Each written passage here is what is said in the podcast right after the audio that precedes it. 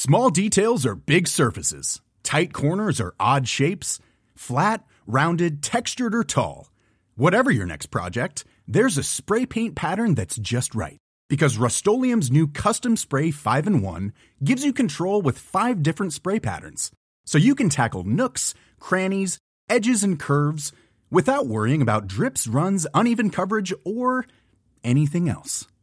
Custom Spray 5 in 1. Only from Rust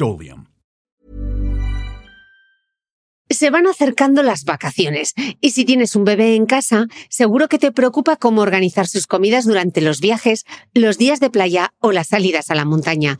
Una opción cómoda y muy socorrida son los potitos de Nutriben, porque saben cuánto te preocupa dar a tu bebé tarritos nutritivos y con todas las garantías. Los potitos se preparan aquí en España con los mejores ingredientes, como frutas, verduras, carnes o pescados, y solo emplean aceite de oliva virgen extra. Esos ingredientes tal cual se trituran, cocinan y se envasan al vacío para su correcta conservación.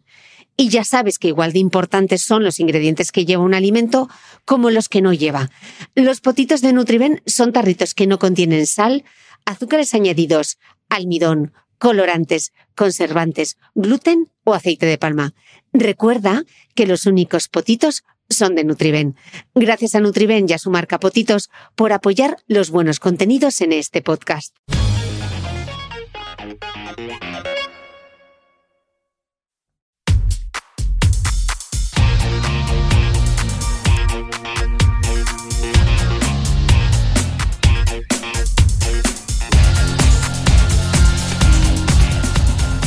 Hola a todos, soy Cristina Mitre.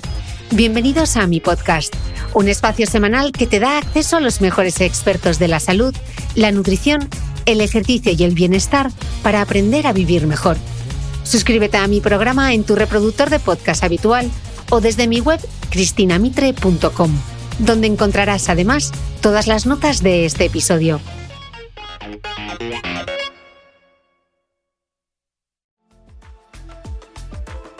Las redes sociales se han llenado de traumas, de apegos y desapegos, de drama, de cortisol. Las generaciones de hierro han sido sustituidas por generaciones de cristal y al mismo tiempo, en las mismas redes, se habla de la actitud como un superpoder, del positivismo como la medicina que lo cura todo, de salir a correr para borrar una depresión.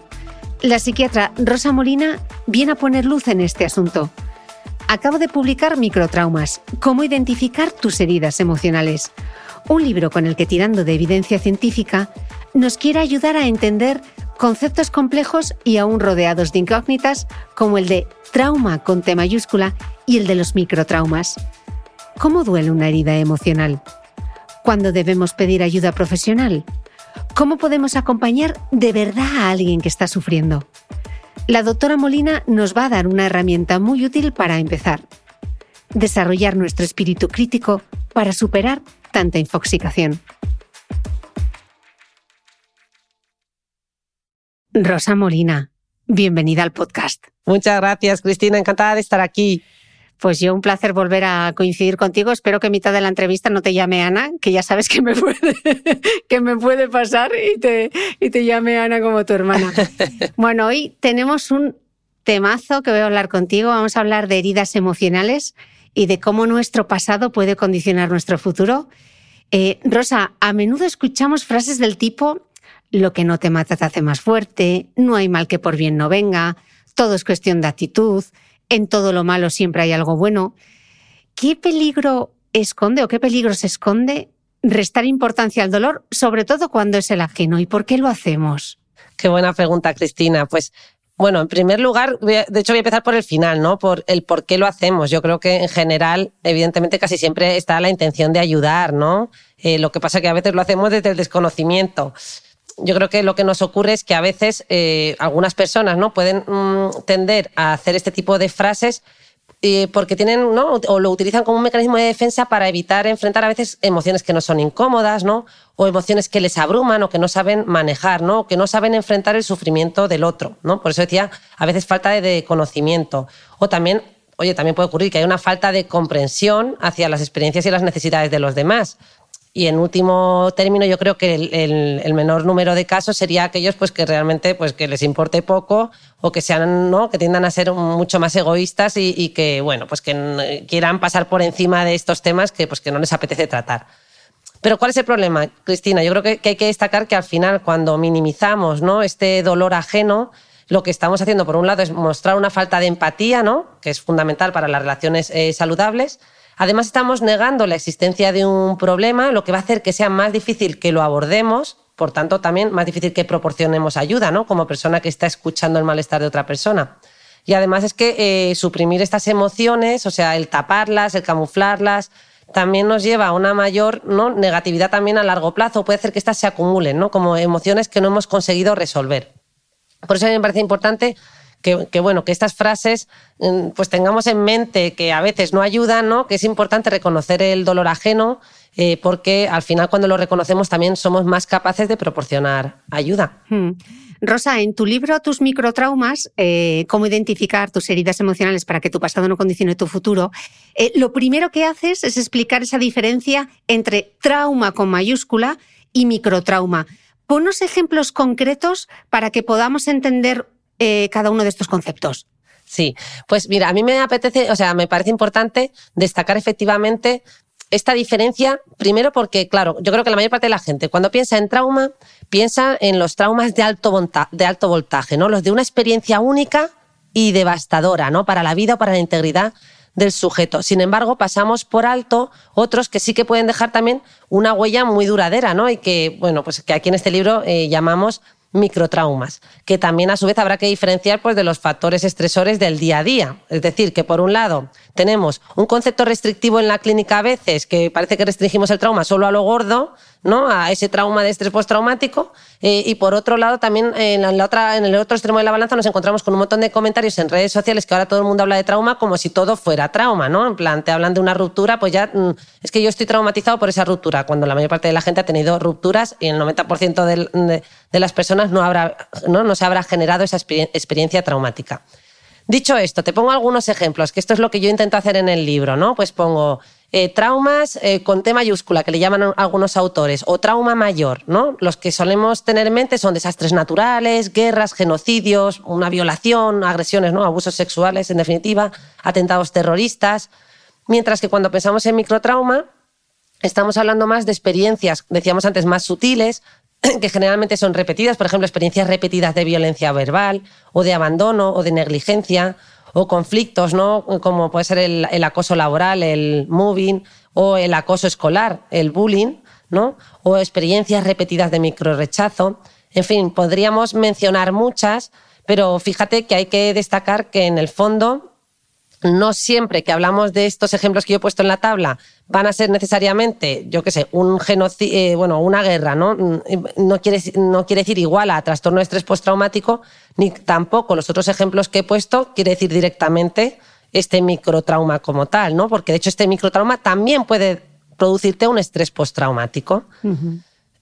Eh, bueno, yo creo que, aquí sí es, es, muy complicado definirlo, ¿no? Eh, yo siempre aquí invito a que hay que acudir a un profesional porque el diagnóstico no se hace solo en base al evento, porque entonces ya sería evento, eh, consecuencia, ¿no? Ya trastorno, no, esto no es así. Hay que hacer una valoración integral, hay que hacer una valoración en el tiempo, hay que conocer la historia del sujeto, etcétera, etcétera. Mm. me pregunto, Rosa, ¿existe alguna predisposición genética al trauma? Bueno, predisposición genética así directa como tal, ¿no? En el sentido de que yo creo que cuando la gente dice genético o en población general muchas veces se piensa en un gen específico, ¿no? Esto ya sabemos que no, no lo hay como tal. Eh, pero bueno, lo que sí que sabemos es que la genética puede desempeñar un papel, ¿no? En cómo respondemos y cómo procesamos las experiencias traumáticas. Es decir, en salud mental casi siempre hablamos de una vulnerabilidad, ¿no? Esa vulnerabilidad con la que nacemos que puede ser que yo, mm, si tengo antecedentes, pues tengo un 10% más de probabilidades de si estoy expuesta a una situación traumática, pueda desarrollar un estrés postraumático, ¿vale? Es decir, que tenemos más o menos papeletas, podemos eh, mm, heredar un porcentaje. Y lo que también se está hablando mucho es que si tú como padre has, tenido, ¿no? Eh, has desarrollado una experiencia traumática, es verdad que hay una heredabilidad que puede tener que ver no solo con el componente genético per se, sino también, por ejemplo, con los comportamientos, de, los comportamientos aprendidos, ¿no? lo que se llama el trauma vicario, lo que aprenden nuestros hijos de lo observado, por así decir, o de, estar junto a nosotros. O también el tema de la epigenética, ¿no? Cómo al final esa experiencia traumática, por ejemplo, que yo como madre haya podido experimentar, puede modificar no los genes estructuralmente, no la secuencia de ADN, sino la expresión de los genes. Y por tanto, en esa expresión de los genes va a haber también eh, una mayor tendencia en cómo yo pienso o cómo me comporto o me va a hacer más susceptible a esa experiencia traumática. Por tanto, sí que podemos hablar de un factor genético, pero no de un gen como tal, ¿no? De un componente genético, diría yo. Conclusión, que entonces, esta es la conclusión de mi siguiente pregunta. Entonces, esto es lo que eh, nos hace deducir por qué un suceso que puede ser eh, traumático lo es más para unas personas que para otras y que no siempre porque hayas vivido un hecho grave eh, tienes por qué desarrollar un trauma, ¿no?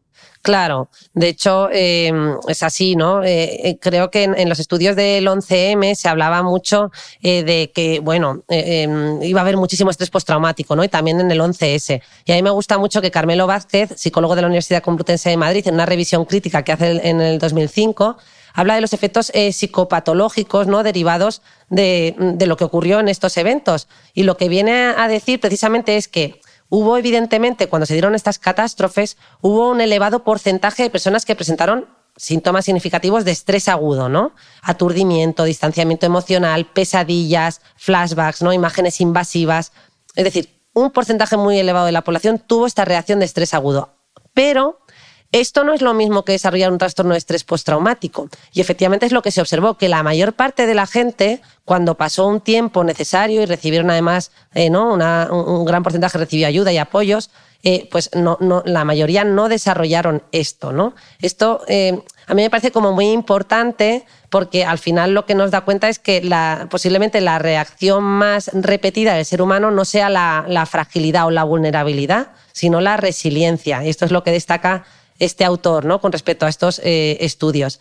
De hecho, él también menciona que en los estudios del 11S, de los atentados de Nueva York, en el 2001 se observaron además estas reacciones a estrés agudo y luego pues aquellas personas que desarrollaron el estrés postraumático, pero también observaron otras reacciones emocionales que son menos conocidas. ¿no? Por ejemplo, se vio que muchas personas experimentaron emociones positivas en el largo plazo, como la solidaridad, la cohesión comunitaria, una visión más positiva de la naturaleza humana en cuanto a, eh, haber recibido muchos de ellos ¿no? ese apoyo, esa sensación de grupo, de, unirse eh, e incluso orgullo por su nación. Así que este autor concluye que posiblemente esta mezcla compleja ¿no? de emociones positivas y negativas eh, fue la que amortiguó el trastorno de estrés postraumático. Mm.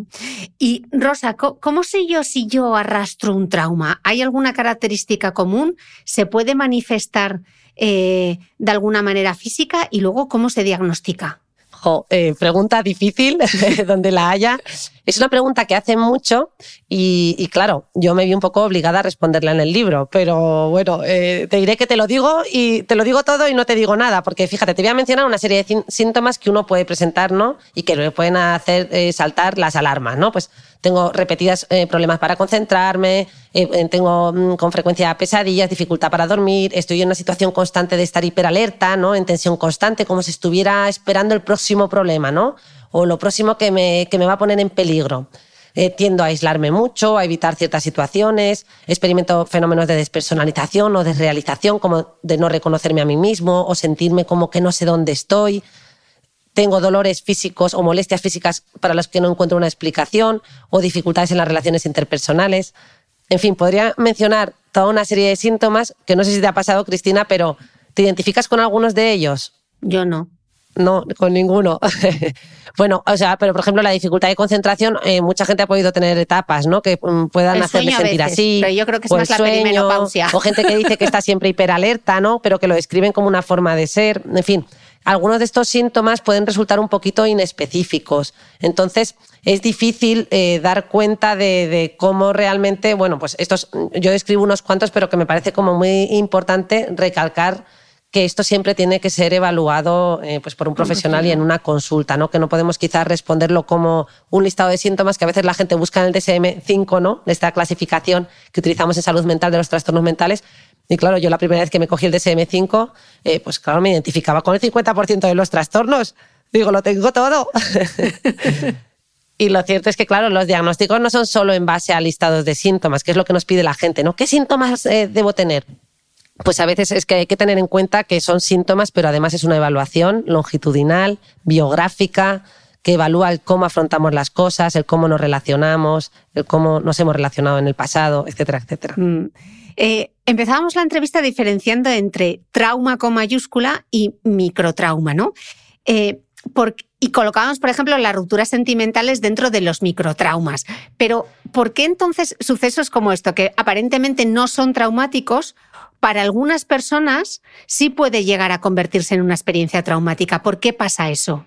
Sí, fíjate que nos pasa en, este campo del trauma y nos pasa en otras, ¿no? bueno, que, va muy de la mano del trauma, ¿no? Que sería el duelo. Mira, el duelo, ¿no? Que sería ese proceso por la pérdida, no solo de un ser querido, a veces por pérdidas de otro tipo, ¿no? Puede ser una pérdida de estatus laboral, puede ser una pérdida del trabajo, una pérdida de una, eso, pues una ruptura sentimental. En el fondo, nosotros en salud mental el duelo no lo tratamos como tal, el 95% o, o no sabría decir el porcentaje exacto, no me acuerdo de la cifra, pero la gran mayoría de las personas que experimentan una situación de duelo van a resolver su duelo de manera natural sin necesidad de ser intervenidos por un profesional de la salud mental, ¿vale? Pero, eh, de hecho, las guías clínicas nos dicen que no, se debe tratar el duelo, pero nos avisan de que hay excepciones, es decir, hay gente que va a hacer un duelo patológico por determinadas características. Eh, y a eso tenemos que estar atentos, ¿no? Se puede dar un duelo y al mismo tiempo concomitantemente un trastorno depresivo mayor. Pero esto es la excepción y es la minoría de las personas. Dicho esto, eh, aquí ocurre algo similar. Normalmente una ruptura sentimental nos va a afectar a todos. Efectivamente, vamos a experimentar eh, una vivencia de duelo, vamos a pasar por una serie de etapas porque al final estamos perdiendo un vínculo, alguien a quien me he sentido apegado pero bueno, pues me voy a recuperar poco a poco. Sin embargo, hay gente a la que esto sí que le deja más marcado, ¿no? Y esto puede ser por distintas variables. Por una vulnerabilidad, que ya hemos hablado antes de ello, ¿no? Una vulnerabilidad que puede ser heredada, un, temperamento con el que yo nazco, que sería ese componente más biológico de nuestra personalidad, que ya me hace más propenso a ello. También tiene que ver con el momento vital en el que me sucede. También tiene que ver con mis estrategias de afrontamiento. También tiene que ver con mis antecedentes, ¿no? Puede ser que eh, una ruptura pueda recordarme ¿no? a momentos dolorosos o traumas no resueltos del pasado.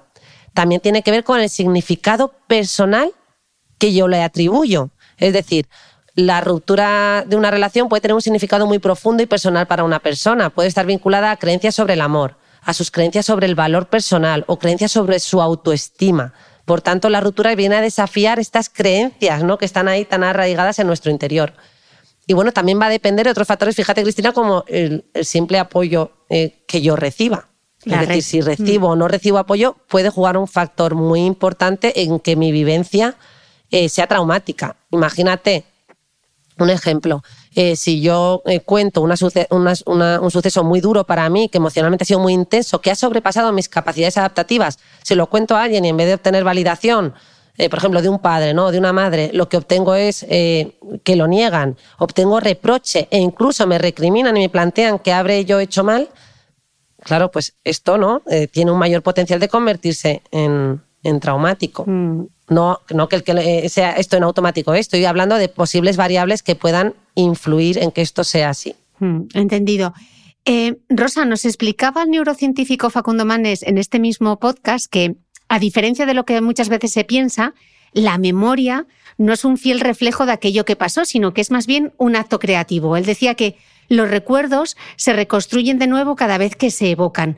Rosa, ¿nuestra mente funciona igual en el caso de los recuerdos traumáticos? Ay, qué bien que me bueno que menciones que esta frase es del neurocientífico Facundo Manes, porque yo la, repito ya en bucle. me encanta cómo es verdad que, que las memorias las vamos alterando, ¿no?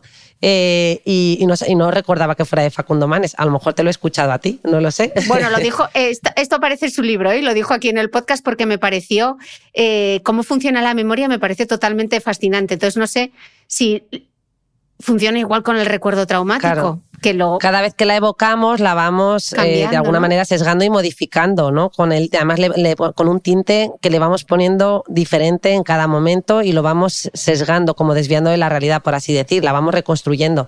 Bueno, el trauma es que yo creo que, esto varía, ¿no? Hay quienes hablan del trauma precisamente cuando se refieren a la memoria, dicen que, que, el trauma ha quedado congelado. Es una memoria que a diferencia de esas otras memorias más cotidianas, sí que está ahí mm, como fijada, congelada, se repite una y otra vez de la misma manera, mm, pudiendo reconstruir los detalles con una eh, mm, capacidad descriptiva, ¿no? que es, prácticamente se mantiene igual en el tiempo. Sin embargo, esto no parece igual para todos los tipos de trauma y más bien lo que también se observa es que hay personas que eh, presentan como una fragmentación del trauma porque, eh, o presentan amnesia y, este aparece de una manera como mm, alterada, ¿no? fragmentada y difícil de, poner en, palabras y de evocar. O sea que yo creo que esto es variable en el, en el caso del trauma y hay autores que según unas situaciones u otras y según los síntomas y fenómenos que aparezcan, pues eh, puede, eh, puede aparecer de manera diferente. Mm. Rosa, explicas en el libro que el problema de estos microtraumas es que en muchas ocasiones son muy difíciles de identificar y que pueden resultar invisibles, porque a menudo están integrados en nuestro funcionamiento, están tan integrados en nuestro funcionamiento que ni siquiera los consideramos disfuncionales, ¿no? Dices una cosa que me ha gustado mucho y es que son heridas que no se ven, pero que se sienten. Eh, ¿Cómo se sienten? ¿Qué son las somatizaciones? Y ponnos ejemplos para que nos podamos hacer una idea. Hmm. Mira, eh, aprovecho aquí para hacerme un poco de autobombo porque el tema de las somatizaciones lo trato bastante en el primer libro, una un cuerpo con, hoy estoy yo fatal, una mente con mucho cuerpo y, ahí desarrollo un poquito más este tema de las somatizaciones, que al final una somatización es un síntoma físico, ¿no? Como puede ser un dolor de cabeza o dolores musculares, que no tienen una causa médica identificable, y que podrían ser un intento de organizar y concretar estados afectivos internos, ¿no? Que tenemos caóticos, que mm, eh, a mí me gusta llamarle que es una especie de cosificación, es como traer a la visión o traer a lo físico algo que nos resulta, nos resulta abstracto, ¿no? Al final la incertidumbre, lo abstracto nos cuesta manejarlo y entonces ponerlo, que aparezca en el cuerpo en forma de somatización, es algo ¿no? que está como más definido, me duele aquí, lo soy más capaz de identificarlo. Pero bueno, esta es un poco cosecha mía, ¿no? una forma de explicarlo eh, que me parece que, puede tener que ver con ese estado caótico interno, ¿no? el no haber sido capaz de poner en palabras mis emociones, el no haber sido capaz de que esa experiencia emocional que me ha desbordado haya sido descargada adecuadamente o que haya sido procesada o que haya podido ser integrada en mi narrativa de vida. ¿no? Actúa como un cuerpo extraño que está dándonos señales. El autor que ha escrito mucho sobre esto es eh, Bessel van der Kolk, que tiene un libro que se llama El cuerpo lleva a la cuenta. Bueno, tiene varios libros de divulgación, pero este libro, eh, bueno, se ha hecho, es muy, muy conocido tanto entre el gran público como entre profesionales. Y él se refiere a cómo precisamente eso, estos sucesos quedan inscritos en nuestras vísceras, ¿no? En, en forma de somatizaciones. Así que bueno, yo creo que efectivamente estas experiencias emocionales intensas las podemos expresar a través del cuerpo en forma de, muy diversos síntomas. Y me parece importante recalcar que, bueno, que este es el funcionamiento normal de, nuestro organismo, que no podemos separar mente-cuerpo, que es que el cuerpo es el escenario de nuestras emociones. Es que es ahí donde se manifiestan principalmente. Entonces, también aquí aprovecho para dar un mensaje un poquito de normalización, ¿no? Que parece que cuando hablamos de somatización a veces tiene como un carácter peyorativo. ¿No? O vamos, y además esto hemos contribuido los propios profesionales en los centros de salud, en los centros sanitarios, donde a veces se da este mensaje de si alguien viene con síntomas físicos, pero no encontramos nada ni en la analítica, ni en la radiografía, ni en las pruebas que realizamos, ni en la exploración física, es como no le pasa nada, todo es psicológico, ¿no? Y acoplamos la palabra nada a lo psicológico. No es que lo psicológico puede dar los mismos síntomas que una úlcera, ¿no? O que una lesión muscular física pura y dura pero al final el sujeto está sufriendo. Entonces, bueno, vamos a normalizar que, hay un sufrimiento que viene de aquí, de nuestra cabeza, y se manifiesta en ese escenario, que ese es su escenario, mm. es el cuerpo. Otra cosa que suele ocurrir mucho, Rosa, es que em, ante esas heridas emocionales, a veces el consejo del entorno suele ser, no pienses en ello, ¿no? Cuando no sirve de nada, porque cuanto más intenta no pensar en ello, es mucho peor, ¿no? Ojo que aquí va un palabra que yo quiero que nos expliques, que aparece en el libro, que es el efecto rebote por supresión. Explícanos esto. Sí, la verdad que ahí me, lancé un poco. Bueno, eh, aquí me refiero un poquito a los, a, los, al autor eh, estadounidense Daniel Beckner, que tiene una teoría sobre la supresión del pensamiento. Esto mm, tiene que ver con cómo nuestro cerebro, nuestra mente procesa eh, los, los, pensamientos. ¿no? digamos que lo negativo no se procesa de la misma forma que lo afirmativo. Te pongo un ejemplo típico que todo el mundo pone, que estamos hartos de escuchar, pero bueno, que nos es muy fácil, que es cuando decimos esto de no pienses en un elefante azul, ¿no? Lo primero que nos viene a la mente es ese elefante azul, es decir, la mente necesita generar esa imagen, genera el elefante para poder negarla, porque le han dicho no pienses en ello, entonces primero la genero y luego la niego.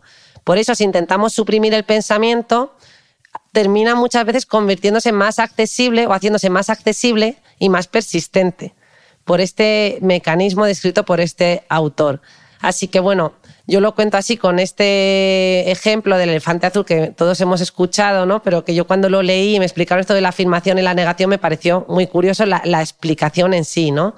Y que nos habla al final o el mensaje que tenemos eh, que llevarnos de esto es que es, importante no tanto el reprimirnos, el querer controlarlo y el negarnos las emociones, sino el aprender a narrarlas, a ponerlas eh, en palabras porque esto nos va a ayudar a descargar esa, de alguna manera esa energía ¿no? que ha quedado ahí, que está un poquito como quien dice, eh, metafóricamente, como si estuviera atrapada en nuestro cuerpo.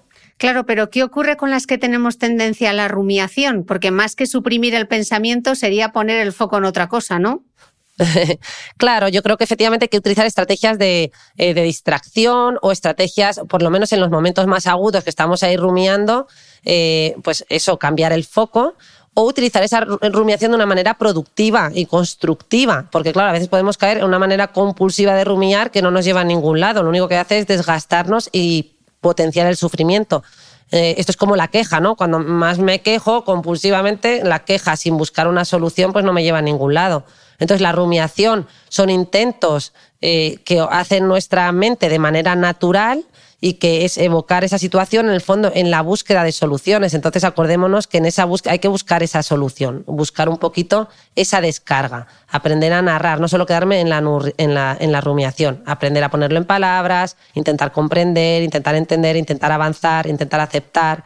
En fin, un proceso mm. que tampoco se consigue de un día para otro, ¿no? Y, y, yo creo que siempre hay que tener en mente pues, que necesitamos tiempo para digerir nuestras emociones, que a veces nos desesperamos y queremos que algo, una situación que nos ha desbordado, se resuelva en dos días, ¿no? Como el que resuelve un dolor con un analgésico. Y esto pues lleva otros tiempos. A mí me gusta siempre recordar la pérdida de un ser querido. Nadie se recupera de la pérdida de un ser querido en dos días. ¿No? Necesitamos un tiempo para digerir eso y poquito a poco se va despejando el dolor. La herida a lo mejor, la cicatriz igual no, nunca desaparece, pero el dolor va despejándose, pero necesitamos un tiempo. Todo ser humano necesita ese tiempo, ¿no? Pues mm. esto hay que aplicarlo a todo. Rosa, hablábamos antes de microtraumas como eh, la ruptura con una pareja, etcétera, y cómo podría llegar a convertirse en trauma. Y hay otros dos microtraumas de los que a mí sí que me gustaría hablar, eh, que es el acoso escolar, que lo hemos mencionado, y el acoso en el trabajo. Primero, ¿cómo se identifican? Y segundo, ¿pueden llegar a convertirse en un trauma? Bueno, de hecho yo creo que hay autores que eh, asocian estas ambas situaciones con trauma, ¿no? Tanto el acoso escolar o bullying o el acoso laboral o moving.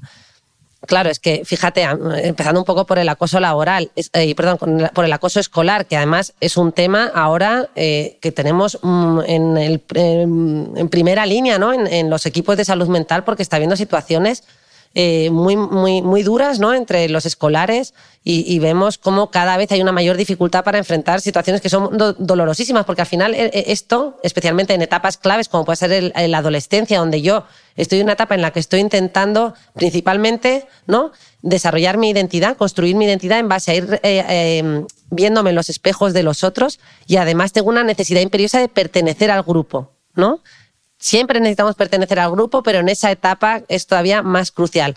Y el rechazo grupal, el sentir que me rechazan o que me expulsan, es dolorosísimo, ¿no? Porque eh, es una herida mm, que, de hecho, fíjate, Cristina, que se ha visto que, que cuando nos sentimos rechazados se activan las mismas regiones cerebrales que cuando experimentamos dolor físico. Esto parece que tiene una explicación evolutiva, ¿no? Como que realmente necesitamos pertenecer para sobrevivir, porque la manada y la tribu nos protege.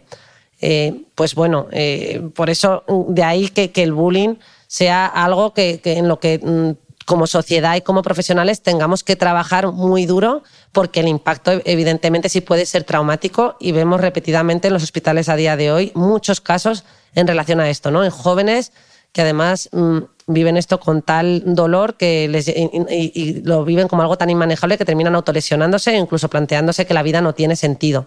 ¿No? O sea que es durísimo. Yo en las, guardias, cuando veo esto en gente tan joven, es que no deja de impactarme y en muchos casos hay detrás una situación eh, de acoso escolar. Y lo mismo ocurre con el moving, ¿no? O el acoso laboral o el hostigamiento sistemático y repetido en nuestro puesto de trabajo que nos puede llevar a un impacto en nuestra salud emocional muy grande, ¿no? Y, eso, y, que nos lleva a un estrés crónico, provocando los sentimientos de humillación, síntomas ansioso-depresivos eh, y, otros que son de alguna manera consistentes con las experiencias traumáticas. Mm. ¿Y cómo se identifican, Rosa? Por ejemplo, esos padres que estén viendo que hay algo que le está haciendo sufrir a su hijo o, o ni siquiera son, o ni siquiera lo ven, ¿no? Bueno, yo creo que hay casos que, mm, claro, depende de la relación que tengamos con nuestros hijos, pues que no seamos capaces de detectar, ¿no? Y que a lo mejor el, niño, el menor, no verbalice que está viviendo esta situación de acoso. Pero sí que si conocemos bien a nuestros hijos, siempre puede haber síntomas de alarma, ¿no? Pues que nuestro hijo esté más aislado, que empiece a no querer ir al colegio, o que le veamos especialmente irritable y malhumorado, y que estos cambios han ocurrido en los últimos días o en las últimas semanas. Es decir, que empezamos a sí que muchas veces ha habido cosas que a lo mejor pasamos por alto y podemos no darle importancia y que puedan estar hablando de que hay algo que no va bien, hmm. ¿no? Entonces, bueno, ahí siempre eh, hay que intentar un poquito explorar, eh, buscar los momentos idóneos para hablar con nuestros hijos e intentar que, que hablen ¿no? de lo que está pasando. Pero sí, está claro que no es fácil, ¿no? porque hay gente que lo va a llevar, mm, al final no deja de ser una cosa que, que viven con humillación ¿no? y, y con vergüenza y con culpa y, que a veces pues, no son capaces de, ni siquiera de verbalizar, ni siquiera con sus padres. Mm. Y en el caso del acoso laboral, porque hay muchas veces que uno no sabe si está sobredimensionando o realmente dónde está eh, la frontera, ¿sabes? ¿Seré yo o realmente hay un problema de acoso? Uf, pues sí, efectivamente yo creo que es muy difícil, ¿no? A veces de, definir y, bueno, y, efectivamente, fíjate lo de seré yo, ¿no? Y aparece en automático la culpa, que también muchas veces la culpa es descriptiva de lo que se sucede ahí, de todo el, el, conflicto interno en el que me veo expuesta e inmersa cuando vivo una situación no desagradable con alguien en el puesto laboral. Eh, bueno, yo aquí invito un poco a lo mismo, ¿no? Si tengo las dudas y no lo tengo muy claro, yo creo que hay casos que son muy evidentes, pero otros no lo son tanto y ahí pues hay que pedir ayuda profesional y que se evalúe, ¿no? En detalle y a veces ni siquiera con una evaluación o con dos vamos a poder determinarlo a ciencia cierta, ¿no? Pero sí hacer ese acompañamiento e ir viéndolo con el tiempo. Nosotros tenemos incluso equipos profesionalizados en esto, ¿no? Mm. Em, gente que se dedica solo a, a tratar este tipo de temas que además son muy delicados porque, claro, eh, confrontarlo y llevarlo de frente con la persona que nos está haciendo este acoso, pues eh, te puedes imaginar que, es difícil, ¿no? Mm. Eh, Rosa, muchas veces se dice que compartir una experiencia traumática es casi como un ejercicio de catarsis, ¿no? ¿Realmente ayuda a verbalizarlo o no siempre? Sí, pues yo diría que no siempre, ¿no? O por lo menos, bueno, más que no siempre diría, dependiendo del contexto y del momento y de la persona. Mira, hay una frase que menciono en el, libro que dice una paciente, dice, cuando pude ponerlo en palabras sentí una gran pérdida de peso, ¿no? Es decir, como si al final efectivamente el verbalizar este tipo de situaciones eh, pues nos produjeran esa liberación y, actúa como algo catártico. Pero claro, eh, mm, es verdad que la narración de experiencias traumáticas, por tanto, puede, puede ser una, herramienta muy poderosa ¿no? para, para evitar que se convierta simplemente en un pensamiento rumiativo como el que mencionábamos antes y además el narrarlo pues parece que nos va a ayudar a procesar emocionalmente lo que hemos vivido, nos va a ayudar a, que esas experiencias sean reconocidas y validadas también por otros, ¿no? Cuando lo verbalizamos, se lo contamos a un familiar o a un amigo o a una persona de confianza, nos va a ayudar, ¿no? A que nos sintamos validados y reconocidos, nos va a ayudar a reestructurar cognitivamente y a ver con objetividad o a cuestionar nuestras, eh, muchas veces nuestras distorsiones, esos sesgos con los que vemos lo que nos ha sucedido, nos va a ayudar a, liberar esa tensión acumulada. En fin, podríamos mencionar a todo lo que nos ayuda. Pero yo creo que aquí el punto delicado es que no siempre hay que narrar y, hacer esa catarsis de manera rápida, inmediata, eh, porque tenemos que ver eh, nuestro momento, esto va a variar de una persona a otra y tenemos que ver el contexto.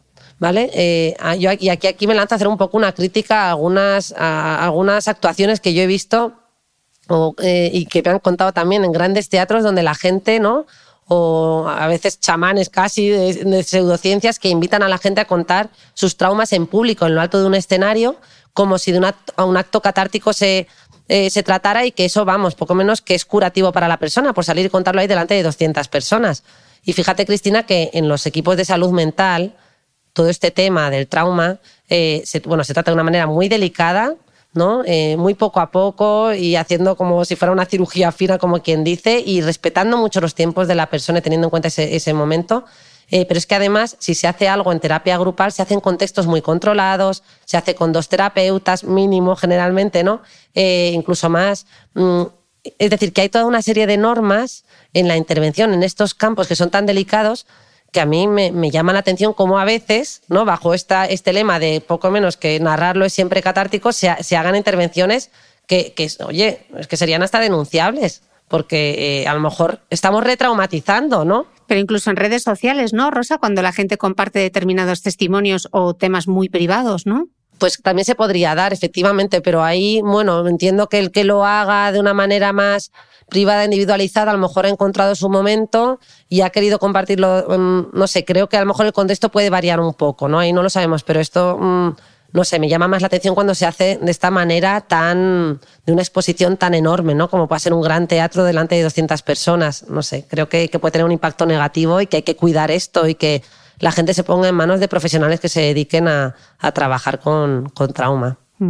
Eh, Rosa, ante una experiencia traumática, eh, las drogas pueden convertirse en una manera de anestesiar ese dolor emocional, ¿no? Me gustaría que nos lo explicases y también que lo has mencionado antes, hay personas que recurren, decías, la autolesión, ¿no? Como esa forma de intentar autorregularse, regularse, incluso los trastornos de la conducta alimentaria, los TCA, explicas que es la punta del iceberg de una herida mucho más profunda y compleja, ¿no? Yo a veces cuando hablamos de TCA me gusta cuando dicen no es un problema con la, el, problema no es la comida, ¿no? Efectivamente, siempre nos quedamos con lo más visible al final y es lo de come o no come y todo gira en torno a la comida y nos olvidamos mm, de que es algo mucho más complejo. Efectivamente, la comida es solo la punta del iceberg de algo que subyace, ¿no? que está por debajo y que está operando y que está influyendo en la capacidad de regulación emocional de esa persona. Eh, y de hecho, efectivamente, en, no en todos, eh, por supuesto, pero eh, cuando, de hecho, yo hice la tesis en su día en, trastornos de conducta alimentaria y fíjate que una de las escalas que pasábamos, pues pasábamos escalas de personalidad, escalas de capacidad de regulación emocional, incluso escalas de apego, ¿no? De la relación que habían tenido, de las relaciones que habían tenido en la infancia, y también alguna escala que se refería a los antecedentes traumáticos, ¿no? Y veíamos que un porcentaje no despreciable de personas con trastorno de conducta alimentaria, repito, un porcentaje eh, no despreciable, tenían antecedentes traumáticos. Al final, efectivamente, la conducta alimentaria puede ser una manera de autorregularse, ¿no? de, abordar o de evitar o de gestionar el dolor o algo que me resulta mm, ingobernable o que no soy capaz de manejar. Y algo similar ocurre a veces con los tóxicos. ¿no? Los tóxicos, a veces decimos en salud mental, no solo para el trauma, sino también para otro tipo de cuadros, que actúan como, una, como un autotratamiento, ¿no? que al sujeto le produce un alivio que es temporal, pero claro, que termina siendo una trampa, ¿no? porque nos exponen en el largo plazo a un empeoramiento de nuestra salud física y mental. Es que al final nos termina alejando de la recuperación. Es como si añadiéramos un problema más. Y las autolesiones vienen a ser un poquito lo mismo también. Eh, antes em, mencionaba este tema de, hacer objetivo o visible el sufrimiento, porque lo abstracto nos cuesta, ¿no? La, incertidumbre nos cuesta. Entonces, cuando yo estoy sufriendo y no soy capaz de tolerar ese malestar y me lo llevo a una lesión visible, física, palpable, ¿no? Que tiene unas dimensiones, que tiene una longitud, me he hecho un corte, que tiene una longitud, que tiene pues es como si esto me aliviara. De hecho, las personas que se autolesionan así lo, relatan, ¿no? Esto son frases muy repetidas. Es que hacerme cortes me hace calmar el dolor psíquico con dolor físico. Prefiero el dolor físico al dolor que me produce el dolor este, este, esta, esta situación emocional, ¿no? Ese dolor mental. Hay gente que dice, no, es que además eh, me permite hacerlo eso, visible, como si yo pudiera abordarlo, ¿no? Como si me fuera más, tuviera más límites. Ahí me produce un dolor terrible. ¿eh? Hay que... Sí. Sí, sí, pues eh, este son patrones un poquito repetidos, ¿no? Y que vemos y que observamos que, y que el que lo experimenta lo, lo relata muy bien, el cómo eso le ayuda a, hacer más manejables, como si le diera más control, como si yo tuviera más control sobre la situación. Pero claro, al final es la pescadilla que se muerde la cola. Lejos de ayudarnos el hacernos una autolesión, lo que termina es dañándonos más, ¿no? En todos los sentidos. Mm. Y, nos, nos, desvía de, del afrontamiento activo y de, y de otro tipo de, de, de, intervenciones que podemos hacer, ¿no? O de otro tipo de manejos, digamos, más saludables.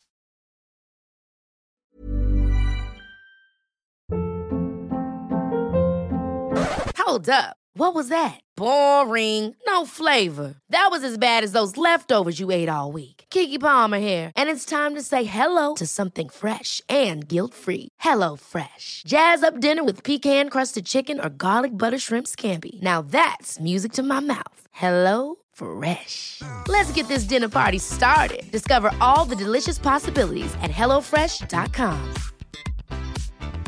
Hey, it's Ryan Reynolds, and I'm here with Keith, co star of my upcoming film, If, only in theaters, May 17th. Do you want to tell people the big news?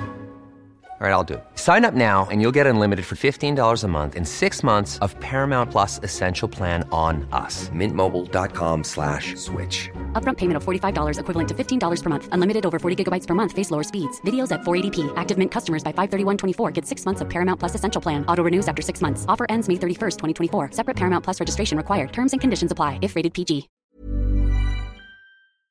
¿Sabías que los bebés son capaces de autorregularse y comer lo que necesitan? Hasta el primer año, la leche ha de ser su alimento principal, bien sea lactancia materna o artificial, y poco a poco podrán ir probando diferentes texturas y alimentos. Ahora, con buena temperatura, a todos nos gusta salir más de casa, y en verano pasamos mucho tiempo fuera, en la playa, la montaña o recorriendo el mundo. Si tienes un bebé que ya ha empezado con la alimentación complementaria, para esos momentos puedes contar con los diferentes tarritos que ofrece Potitos.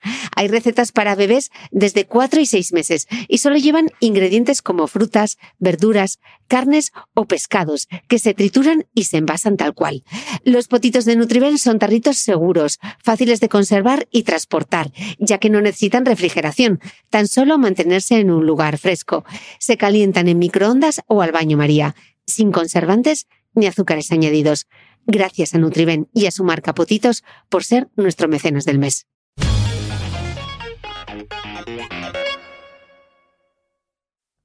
Rosa, escribes que en los últimos años se ha hablado mucho de la hormona cortisol y su relación con el estrés crónico que padecemos hoy en día, y que esto ha hecho que tendamos a tener una visión un poco sesgada del cortisol como una sustancia nociva. Esto me lo he puesto así en fluorescente, explícanoslo. Sí, sí, bueno, oye, Cristina, el otro día subí un post en redes sociales que puse, alguien tiene que sacar ya un hit que es similar al de me sube la bilirrubina. ¿Te acuerdas, no? Total. Que bueno, yo soy muy mala cantando, pero el de me sube la bilirrubina, pero alguien tiene que sacar ya el me sube el cortisol. Porque es que el cortisol está por todos lados. O sea, ahora ya no decimos voy estresado, la gente dice me, me ha subido el cortisol, ¿no? bueno, yo misma lo utilizo a veces, digo, deja a los niños en el cole y ha sido dejarlos en el cole y me ha bajado los niveles de cortisol. He sentido como un, una descarga. Pero bueno, es cierto que efectivamente es que hemos demonizado quizás un poco en exceso al cortisol. Parece que fuera una sustancia nociva, ¿no? Y nos olvidamos de que el cortisol al final, eh, bueno, pues es, una, es un despertador biológico. Ya sabemos que hace ese pico por las mañanas, que hace que nos despertemos, influye en nuestros ritmos circadianos. Además, tiene un papel importante incluso en nuestra neuroplasticidad, ¿no? en la capacidad de nuestro cerebro para establecer nuevas conexiones, crecimiento y diferenciación neuronal. Tiene funciones variadas no solo en el sistema nervioso, sino también en el sistema inmune, en el sistema cardiovascular y en el sistema esquelético. Pero efectivamente lo hemos demonizado, que yo creo en parte porque vivimos en la era del estrés, ¿no? Eh, siempre gastamos, mi hermano y yo, esta broma de que hemos vivido en el, en el paleolítico, en el mesolítico, en el neolítico y ahora vivimos en el ansiolítico. porque esa es la época actual. Y yo creo que por eso el cortisol eh, le estamos dando tanto bombo, porque al final en el estrés crónico, en el que parece que termina dañando eh, pues nuestro organismo por dentro, por así decir, y, produciendo ciertos cambios que se han medido a nivel cerebral, como esa atrofia eh, hipocampal, ¿no? de esa región del hipocampo de nuestro cerebro, pues tiene que ver con niveles elevados de cortisol mantenidos en el tiempo. Pero bueno, volvemos a lo de siempre, al sentido común y al equilibrio. El cortisol es positivo, lo necesitamos, es fundamental, ¿no? Eh, pero evidentemente si nos pasamos, si nos desequilibramos y llevamos las balanzas a los extremos, pues también puede ser perjudicial. Mm, a veces tendemos, tendemos hacia la simplificación, ¿no? Em, Rosa, junto con el cortisol también se ha hablado mucho de otro neurotransmisor, de otra hormona, que es la oxitocina. Vamos a hablar un poquito ahora del, apego, que también tiene bastante protagonismo en tu libro. Em, explicas en el libro que el deseo desproporcionado de agradar, la incapacidad para poner límites, la búsqueda constante de validación externa, que todas estas cosas quizá puedan explicarse por cómo fue nuestra infancia. Eh, otro palabra, Rosa, vamos a intentar evitar el, medicino profundo que diría tu hermana, la doctora Ana Molina, pero explícanos qué, es, explícanos qué es esto de las creencias matrices pasionales que suena genial, pero no sé qué quiere decir. bueno, aquí como nos gusta a los seres humanos a veces culpar al otro, aquí culpamos al psiquiatra Hugo Fleischmann, que es el autor eh, de este concepto y bueno, a mí me hizo gracia cuando lo leí o bueno, me gustó, me llamó la atención como a ti, así que bueno, quise mencionarlo, ¿no? Al final son creencias profundamente arraigadas en nuestra estructura emocional que influyen en nuestra forma de vivir y de percibir el mundo, ¿no? Eh, actúan como la base desde la que experimentamos y desde la que, como ya he mencionado, pues experimente, o sea, em, valoramos ¿no? lo que nos sucede. Y ejemplos de este tipo de creencias podrían ser mensajes como decirnos, eh, pues yo no soy capaz o no soy lo suficientemente inteligente, porque es algo que es un mensaje que he ido desarrollando desde que soy pequeña por lo que he ido recibiendo eh, a lo largo de mi vida. Y entonces yo me siento em, repetidamente insuficiente, ¿no? Y eso lo que me lleva a patrones de comportamiento repetidos, eh, me puede llevar a relaciones poco saludables como las que tú has descrito. Y, y este autor nos, nos cuenta que este tipo de creencias son autogenerativas, es decir, que tienden a automatizarse de manera progresiva, ¿no? Y que deforman repetidamente nuestra percepción, tanto del mundo como en general, ¿no? Pues nuestras relaciones. O sea, terminan como inundándonos, terminan sesgando cómo interpretamos nuestras relaciones del día a día. Un concepto que va de la mano y que yo creo que quizás sea más fácil de entender es el de las profecías autocumplidas, ¿no? Este lo hemos escuchado más. Y de alguna manera una profecía autocumplida es un fenómeno psicológico que consiste en que la creencia que yo tengo, ¿no? la expectativa de algo que va a ocurrir o la expectativa sobre una persona me lleva a actuar de tal manera que termina haciendo que eso se haga realidad. El ejemplo típico, tengo miedo al abandono, esta persona, yo no valgo lo suficiente, mi pareja me va a dejar y entonces soy súper celosa, estoy continuamente controlándolo, repitiéndole que Mm, que seguro que me va a dejar, eh, es que tú seguro que no me quieres y le voy dando todos estos mensajes y al final termino ¿no? cavando mi propia tumba, porque claro, termino alejando al otro, termino agobiándole, termino mm, separándole. Eh, bueno, pues esto es un poquito lo que ocurre en estas creencias ¿no? que, llevamos eh, en nuestra propia mochila y que sin darnos cuenta pues nos llevan también a comportamientos repetitivos en cómo vemos nuestra vida o en cómo nos relacionamos con los otros. Yo mm. además lo destacaría sobre todo en lo interpersonal, en lo relacional. Pero entonces, claro, ¿por qué surgen estas creencias? No es algo que tú te has inventado, tiene que ser algo que te han dicho de manera repetida, ¿no? A mí, por ejemplo, hay una creencia que me persigue desde mi más tierna infancia es que no se me dan bien las matemáticas. y me lo he creído. y me persigue ese pensamiento, ¿no? Claro, son construcciones que hacemos en base a reflejos que vamos recibiendo, pues primero en los espejos de nuestras figuras de cuidados, como pueden ser los padres, luego de los demás, pero también con respecto a nosotros mismos, ¿no? Ahí tendríamos que hablar, pues también de la. Yo creo que en otro podcast hablamos tú y yo del tema del autoconcepto, eh, de nuestra autoestima y cómo, pues sí, son, son, son creencias que hemos construido a lo largo de la vida y que por tanto están ahí muy arraigadas y que están actuando intermitentemente, sesgando nuestra visión de lo que nos sucede. Pues eh, yo creo que es importante y un gran paso es ser capaz de detectarlo. Oye, esta creencia es objetiva, es que yo soy muy torpe en esto, es que yo a mí realmente se me dan mal las matemáticas o es que me lo he repetido tanto que es que ya directamente evito los números, no quiero ni verlos y voy generando y voy fortaleciendo esa idea cada vez más, ¿no? Mm. Entonces, bueno, yo creo que la clave un poquito también está en, buscar, en, identificar en patrones repetidos. Muchas veces en nuestras conductas es donde podemos encontrar más claves. Claro, que entonces la conclusión es que aunque estén súper arraigados, como dices, sí que pueden llegar a cambiarse, ¿no?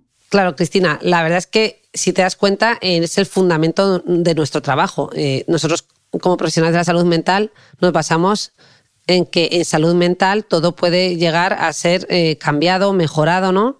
Eh, y para ello el primer paso, por supuesto, es identificarlo. Así que, bueno, yo creo que tenemos que alejarnos de términos como curación, ¿no? que en realidad, bueno, pues eh, a veces se aleja un poco porque responde a, un modelo más médico que, que de salud mental eh, y aún así habría que recordar, aunque no vamos a entrar en materia, que, curar, en realidad curamos poco en medicina. Yo digo que más allá de los antibióticos para las infecciones, en, muchas otras, en muchos otros cuadros, como puede ser la hipertensión, la diabetes, el colesterol, el hipotiroidismo, en fin, en un montón de cuadros que atendemos en medicina, mm, curar, curar no curamos, estabilizamos, ¿no? Y por eso la gente pues tiene tratamientos crónicos. Pero volviendo un poco a tu pregunta, lo cierto es que efectivamente podemos, eh, estos, estos pensamientos, estas creencias tan arraigadas que vienen con nosotros casi de serie desde nuestra infancia, podemos llegar eh, a cambiarlas, pero el primer paso para ello es identificarlo. Y una vez identificado, yo digo que el cambio es inevitable. No hay un cambio pasivo solo por el hecho de ser capaces de identificar algo que nos está generando un malestar, un sufrimiento o está teniendo un impacto negativo en, la, en el modo en el que yo me comporto o me relaciono. Por tanto, el primer paso sería identificarlo y, a partir de ahí, pues cambiarlo. Eh, si en algunos casos, pues eh, a veces con ayuda ¿no? profesional. Así que, bueno, nunca descartemos esta opción. repito, en, aquellos, en aquellas personas que, estos síntomas formen parte de, cuadros ¿no? que realmente me están generando una gran disfunción o un gran malestar. Mm. ¿Qué querría decir entonces apego seguro, Rosa? Bueno, si hablamos de apego en general, nos referimos a una capacidad innata que tenemos para vincularnos. Pero si le ponemos apellido, apego seguro, se refiere más en concreto a ese patrón de conexión emocional saludable entre un cuidador, que generalmente son los padres, y un niño. Se caracteriza por la confianza del niño en la disponibilidad y la sensibilidad emocional de sus cuidadores en una relación de apego seguro, el niño se siente seguro para explorar el mundo, ¿no? Para explorar su entorno, porque sabe que puede recurrir a esos cuidadores cuando lo necesite o que puede recurrir a ellos cuando necesite, por tanto, apoyo o consuelo. El tener esta relación de apego seguro me permite como niño y, pues, y en un futuro como adulto adelantar las intenciones de los otros, me, me ayuda a ser capaz de predecir y de anticipar las reacciones me facilita una mayor capacidad de regulación emocional, va a impactar positivamente en mis habilidades sociales y me va a, dar incluso una mayor seguridad ¿no? a la hora de, amar y ser amado, ¿no? Me va a permitir explorar eh, hasta en el mundo del amor, o sea que está muy vinculado si te das cuenta con todo, ¿no? Y especialmente con todo lo que tenga que ver con lo relacional. Este campo es apasionante, el tema del apego, y Peter Fonagy, un gran estudioso eh, de este campo, parafraseó el aforismo pienso, luego existo, eh, con la frase de fui pensado, ¿no? Luego existo. En el sentido de que necesitamos a un otro que nos piense y que cubra esas necesidades que necesitamos desde pequeñitos, ¿no? Para que la persona pueda construir su propia psique, ¿no? Así que me parece una frase muy bonita y que describe y resume también de alguna manera eh, este concepto ¿no? de, apego. Pero eso cómo se hace, Rosa? O sea, ¿cómo le puedo transmitir yo eh, a mi hijo apego seguro? Eh, que llore y voy y lo cojo. no sé, claro. más práctico, para que lo entienda. Pues sí, Cristina, se está hablando muchísimo. Incluso a veces da la, impresión de que se está instrumentalizando tanto que, bueno, y pierde espontaneidad en algo que realmente hemos dicho que es innato y que en general, bueno, mm, no tenemos que olvidar que, o no deberíamos, o deberíamos recordarnos más bien, que en general es importante confiar en nuestra capacidad eh, para eh, desarrollar esta, relación de apego, bueno, seguro, con apellido. Lo que pasa es que también podemos mejorar la forma en la que lo hacemos, porque hay familias que tienen un patrón más evitativo, que pasa por encima del, mundo emocional, ¿no? que no le gusta demasiado porque incluso se sienten inseguros ellos mismos con sus propias, a lo mejor, heridas del pasado. Y, a veces tienden como a tapar las cosas o a pasar por alto eh, aspectos que podrían ser clave y que podrían eh, ayudar en el desarrollo emocional de sus hijos. O también hay familias donde se adoptan patrones muy intensos o muy sobreprotectores, muy invasivos, y esto tampoco beneficia al desarrollo psicológico eh, de nuestros hijos. Así que, aun confiando en esa parte innata que traemos de serie para desarrollar esa relación de apego con nuestros hijos, el que este sea un apego seguro eh, va a, ser consecuencia de un equilibrio flexible entre nuestra capacidad para ofrecer protección, pero también para proporcionar autonomía, ¿no? que decía Mary Ainsworth, una de las principales autoras de la teoría del apego. Así que yo creo que el límite está un poquito en saber conjugar eh, esto, ¿no? Y saber que además se han descrito varios elementos básicos eh, de la calidad de esta relación que de hecho si quieres eh, mencionamos por encima, Cristina. Fíjate que para proporcionar esa relación de apego seguro se ha, comentado que, bueno, en primer lugar necesitamos eh, proximidad, ¿no? ya que la cercanía física proporciona eh, seguridad. y que esta proximidad sea respetuosa ¿no? Y, no intrusiva. Eh, nos va, esto va a facilitar que, que el niño quiera explorar sin sentirse invadido que nuestra forma de responder sea coherente ¿no? a las acciones y las respuestas que necesita el niño. Y que seamos capaces de ser responsivos ante sus necesidades emocionales y físicas. Que además al mismo tiempo seamos capaces de establecer límites claros y saludables que les permitan un equilibrio. ¿no? A veces confundimos el marcar límites con el autoritarismo y con que esto puede no ser eh, bueno, pero lo cierto es que unos límites que al niño les permitan distinguir lo que está bien, lo que está mal, distinguir un poco el blanco y del negro, en el fondo también les da seguridad y, se sienten más seguros para precisamente lanzarse y explorar eh, todo lo que ¿no? Eh, corresponde a las, a las diversas etapas. Así que bueno, eh, mencionados estos puntos, yo creo que, también mm, me, encanta también nombrar a, a Donald Winnicott, un psiquiatra y pediatra que se refería a una forma de cuidar suficientemente buena, ¿no? Porque realmente no hay formas perfectas y si hubiera una forma perfecta, a lo mejor mm, tampoco sería saludable, ¿no? Eh, por así decir, porque estableceríamos una relación casi eh, simbiótica con, con nuestro hijo y no le permitiríamos separarse. Entonces, una forma suficientemente buena es aquella que proporciona pues, esas necesidades básicas al niño, tanto físicas como emocionales, eh, y que lo hace de una manera adecuada, coherente y responsiva la mayor parte de las veces, ¿no? Pues a veces no somos capaces de sintonizar al 100%, pero, eh, pero bueno, estamos ofreciendo esa presencia o esa eh, sintonía emocional y, bueno, pues eh, yo creo que, que hay que recordar esto. De acuerdo, entendido. Em, Vamos a hablar de, recuperarse de esas heridas emocionales, Rosa.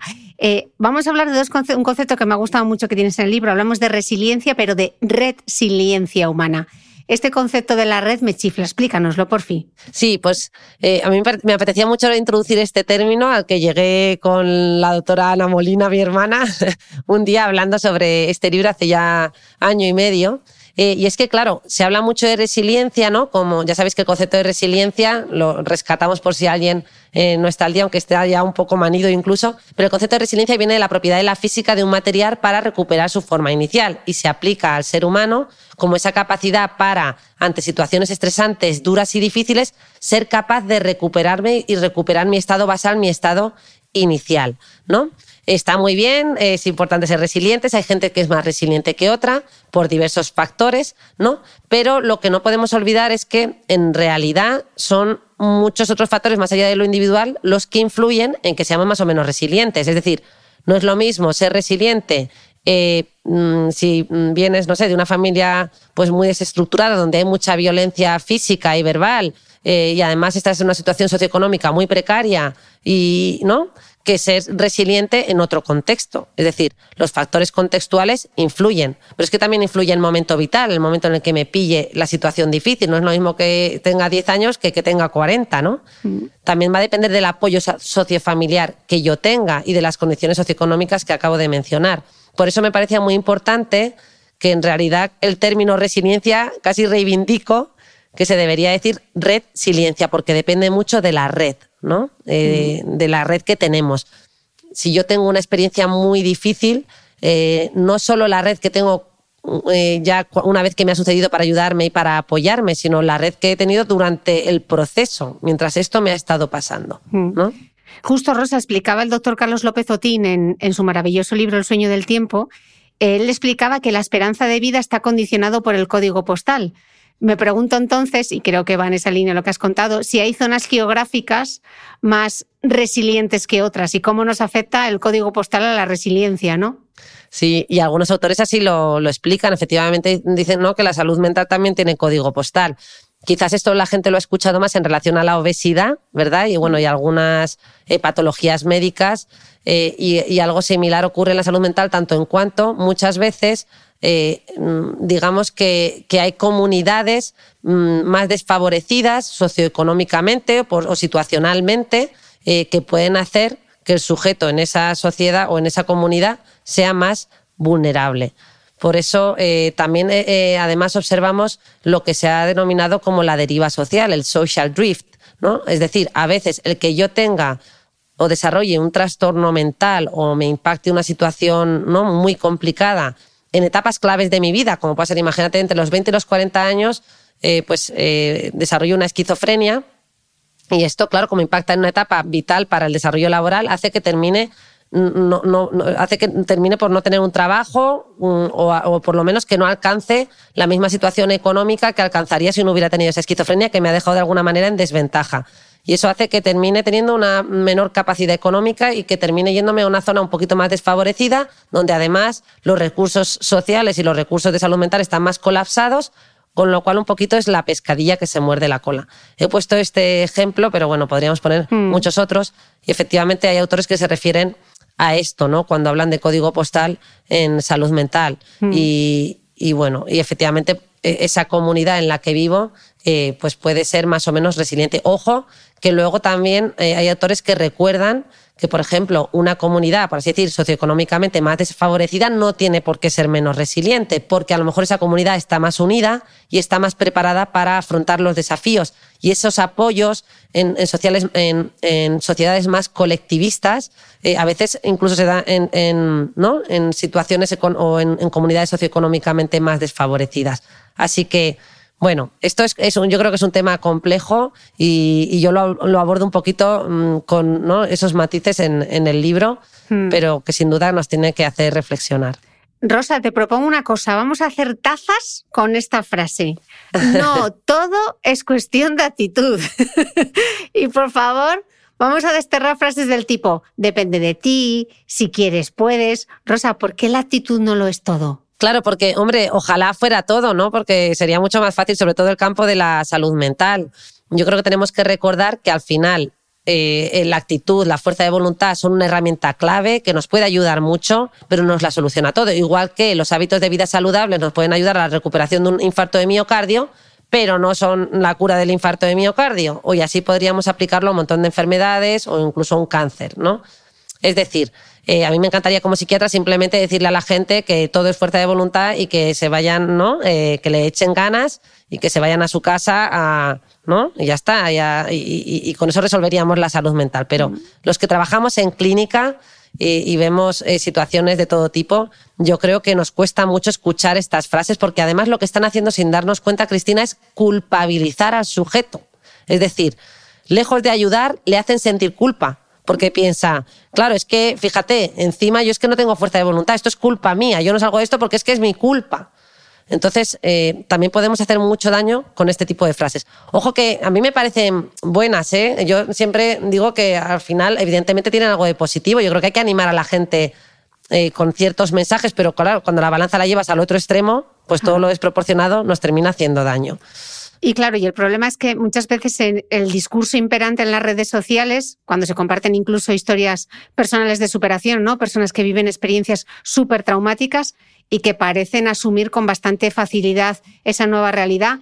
Eh, no sé, Rosa, yo me pregunto si esto al final es un poco como las fotos del antes y el después eh, con los temas de composición corporal y como del fitness, ¿no? Porque te pierdes toda esa parte del proceso. ¿Tú qué opinas cuando ves este tipo de testimonios? Sí, pues yo creo que efectivamente eh, que a veces mm, efectivamente eh, eso no, reflejan eh, no, reflejan siempre la realidad. Es decir que bueno que habrá gente que sí que, que le haya funcionado pero en el gran porcentaje la gran mayoría de las personas no basta con fuerza de voluntad. Es decir que creo que es una visión sesgada eso por un lado. Y por otro lado es que creo que la gente muchas veces etiqueta mal lo que les ha pasado. Es decir la gente dice yo tuve una depresión y yo salí de la depresión yéndome a correr pero claro, ¿de verdad fue una depresión clínica eh, o era un bajón? ¿no? Porque a veces lo que vemos es que la gente etiqueta mm, y hace diagnósticos eh, por sí mismos en lugar de ir a un profesional y a lo mejor le llaman depresión a un bajón, que efectivamente a mí también los bajones se me pasan yéndome a correr. Pero claro, aquí estamos hablando de depresión clínica y de otros trastornos mayores. Así que me parece que las redes sociales a veces nos ofrecen una, una visión trampa y sesgada de la realidad y que todos estos mensajes, si alguien estuviera al otro lado de, eh, de la consulta o estuviera en los hospitales donde atendemos gente que lo está pasando francamente mal, eh, pues no, a lo mejor no harían este tipo de comentarios. Mm. Rosa, hay un concepto que explicas en el libro que me gusta mucho y es el de la flexibilidad cognitiva. Y creo que esto hay que practicarlo un poquito más. Dinos qué es y cómo se ejercita. Yo aquí trabajo mm. de fuerza hasta para la mente. bueno, a mí me encanta ver la flexibilidad cognitiva, eh, que además eh, suelo, a veces cuando me invitan a dar alguna charla, le suelo preguntar a la gente, oye, a ver, vosotros cuando erais pequeños hacíais la prueba esta de tocaros la punta de, de, los dedos de los pies eh, para ver qué, tal ibais de flexibilidad física. Tú se lo has hecho, ¿no, Cristina? Mil veces. Todo el, tiempo. Bueno, y lo seguimos haciendo. Vale, ¿y cuántas veces le has preguntado a un amigo lo de, oye, ¿tú cómo vas de flexibilidad cognitiva? Poca. Jamás. Porque ya entonces ya se piensa que soy una, eh, una friki total.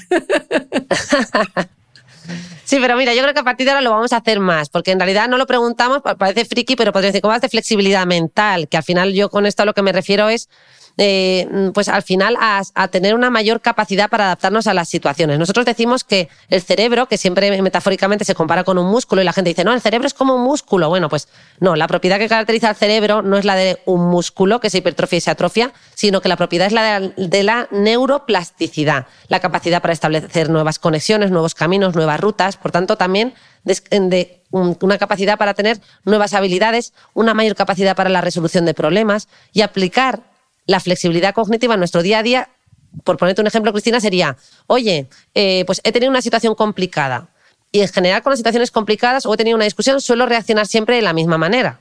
Siempre me enfado de la misma manera, siempre repito el mismo patrón porque todos repetimos los mismos patrones. Pues ponernos a prueba con flexibilidad cognitiva es voy a intentar afrontarlo de, otra manera, ¿no? Voy a intentar practicar la resolución de problemas, voy a buscar nuevas soluciones, nuevas alternativas, nuevas formas de enfocarlo, nuevas formas de comportarme, nuevas formas de pensar esta dificultad. Y bueno, pues yo creo que esto lo, podemos aplicar a todo, ¿no? Al final la flexibilidad cognitiva es una capacidad para salir airosos de, eh, nos permite salir más airosos de las situaciones difíciles del día a día y, podemos practicarlas de muy diversas maneras. Me encanta como ejercicio. Rosa, para cerrar, hay dos temas que a mí eh, personalmente me encantan y como los tratas en el libro los voy a sacar para cerrar y es la aceptación y el perdón porque me parecen dos cosas súper importantes. Me gustaría que explicases, Rosa, qué papel juega la aceptación en los microtraumas y, y que expliques exactamente por qué aceptar no es resignarse. Sí, eh, bueno, sí, mencionas dos palabras clave, ¿no? Que, mm, que son eso, pues justo la, aceptación, ¿no? Que es un, es un paso importante en, en la mayor parte de, de, los procesos mm, difíciles, ¿no? De salud mental por los que pasamos, porque al final cuando aceptamos, dejo de estar en la lucha, ¿no? Dejo de estar eh, resignándome eh, y quedándome en un bucle que me lleva hacia atrás, no hacia adelante. Aceptar implica una actitud un poquito más activa, eh, más honesta, ¿no? Y que tiene como un propósito de cambio y está más centrada, por así decir, en el aquí y ahora, ¿vale? Esto, yo acepto esta situación que ya no puedo cambiar, desgraciadamente. Esto ha ocurrido y voy a ver cómo puedo eh, pues, eh, avanzar. Porque resignarme sería eso, mantenerme en una actitud más pasiva y de lucha y de, y de estar rumiando de una manera compulsiva pero sin, sin avanzar. Eh, pues esa situación tan difícil. Y, bueno, pues la, aceptación es un paso ¿no? clave por el que tenemos eh, que pasar. Mm. Y luego has mencionado, y el perdón, ¿no? El perdón, es que dices una cosa súper bonita del, perdón. Tú dices que, que implica liberarnos del peso emocional que supone el resentimiento, porque mantenernos en el resentimiento y el rencor equivale a intoxicarnos un poquito cada día. Y esto me parece Eh, creo que nos puede ayudar a todos, a todos mucho. Sí, intoxicarnos un poquito. Mira, pues, eh, mencionábamos antes el cortisol, ¿no? De, cortisol, porque en el fondo me estoy estresando más. Si estoy continuamente en el rencor y en esa lucha de fíjate lo que me han hecho y es que no, y, fíjate cómo me trató y yo le hice esto, pero eh, esta persona me hizo mucho daño y, y mantenerme en el rencor, en el fondo, sí, pues yo diría, me gusta esa metáfora de que te intoxicas un poquito, ¿no? Sí, pero eso no em, significa, Rosa, ¿no? No significa que tengamos que hacer las paces con esa persona o ser amigos o lo que sea. Simplemente es un poco, también un poco egoísta, ¿no? Por nuestra parte. Es para hacer para eso. eso. Sí, pero, o sea, yo, describiría el perdón muchas veces como un proceso más interno, más interior. Es decir, perdonar no quiere decir que tú vas a ser la mejor amiga de una persona que te ha hecho muchísimo daño, ¿no? O alguien que te ha hecho un maltrato mm, psicológico o físico. No, eh, realmente es un perdón interior que tú puedes eh, perdonar a lo mejor con una carta para un poco cerrar, ¿no? Esa, esa etapa o cerrar un capítulo para poder avanzar, por lo que decimos, porque si no nos quedamos como en un bucle que nos lleva hacia el pasado, ¿no? Nos quedamos ahí atascados y no podemos avanzar. Mira, fíjate que hay, hay esta frase, ¿no? Que dice, yo olvido, pero no perdono. pues fíjate que debería ser al revés, porque en realidad esto se lo escuché a alguien, no recuerdo quién fue, pero que decía, tú en realidad no eliges lo que olvidas. Curiosamente, eso de yo olvido, no, lo olvidarás o no lo olvidarás, tú eso no lo sabes. Lo que sí que sabes es si perdonas o no perdonas. Y el perdón, eh, no en ese sentido de eh, mm, que hemos dicho, sino en un perdón como un proceso más interno, ¿no? Un proceso en el, que yo me estoy perdonando también a mí y me estoy permitiendo ¿no? experimentar de nuevo eh, y proyectar de nuevo hacia el futuro qué mensaje más bonito para cerrar, pero yo quiero para cerrar que cierres tú. Así que de todo esto que hemos hablado, que llevamos más de una hora hablando del trauma, del microtrauma, qué de temas hemos tocado, eh, Rosa, tres mensajes clave para cerrar. Vale. Oye, perdona, Cristina, retrocedo solo un poquito, ¿eh? Para, ya te digo los tres mensajes clave, que eh, alguna idea eh, que se me ha quedado en el tintero de justo de lo anterior, de la, aceptación. Me gustaría recordar que cuando hablamos de aceptar, esto no implica estar de acuerdo tampoco con lo sucedido, ¿vale? Lo digo porque a veces confundimos. Eh, la gente dice, no, claro, pues no voy a estar yo de acuerdo, ¿no? hombre, con lo que me ha pasado, efectivamente, es que no hay que estar de acuerdo, sino que es otro proceso. Pero bueno, dicho esto, no me quiero enrollar. Tres claves para cerrar que me parecen importantes. Hemos hablado de trauma, de microtrauma. Es un tema muy complejo y mi primera idea es que si estás teniendo dudas, estás pasando o has pasado por una situación compleja que crees que tiene que ver con el trauma, consultes con un profesional. Ese es el punto clave. Eh, el libro, un libro como el mío jamás sustituye una, ¿no? una intervención de un profesional porque al final, como sabemos y como ocurre en el resto de, de la medicina y de otras disciplinas es que no podemos, eh, pues eso, dar una, con una varita mágica tres claves que resuelvan este tipo de situaciones que son tan complejas y que hay que individualizar de una manera muy importante.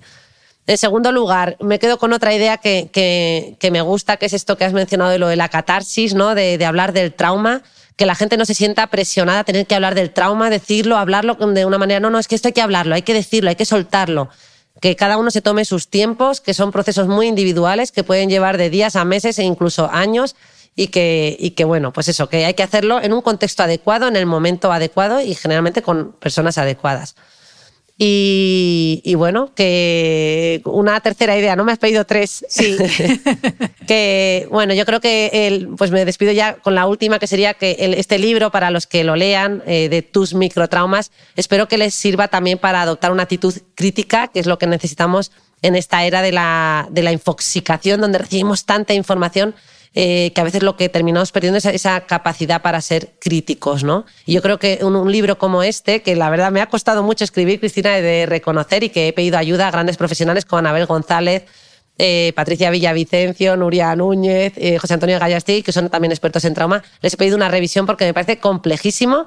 Por supuesto, todavía tenemos incógnitas y no lo sabemos todo sobre el trauma.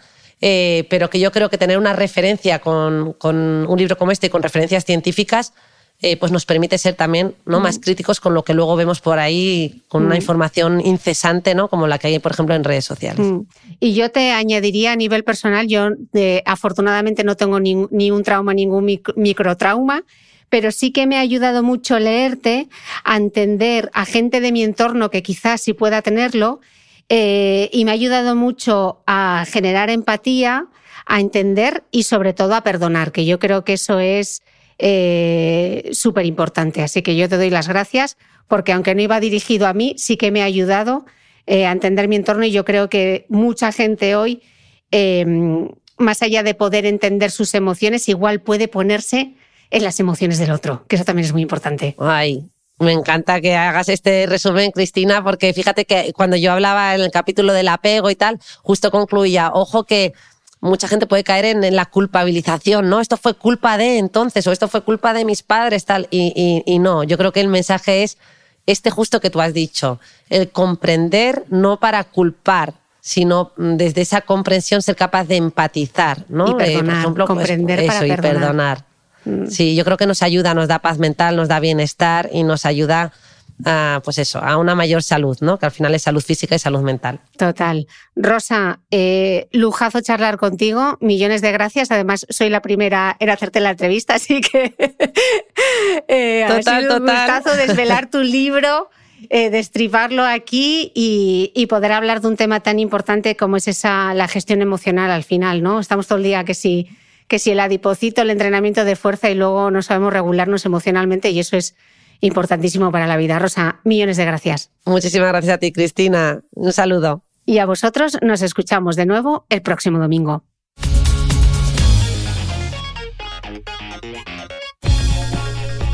Gracias por escuchar este episodio del podcast de Cristina Mitre.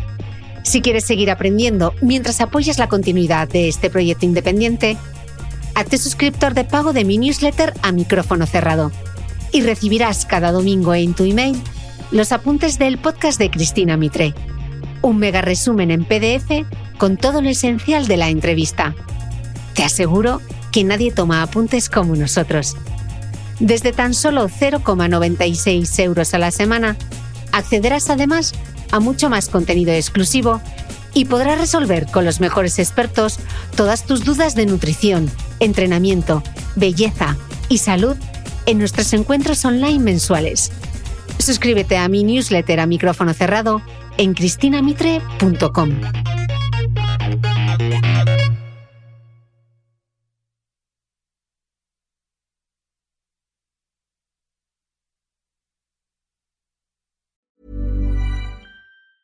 Ever catch yourself eating the same flavorless dinner three days in a row?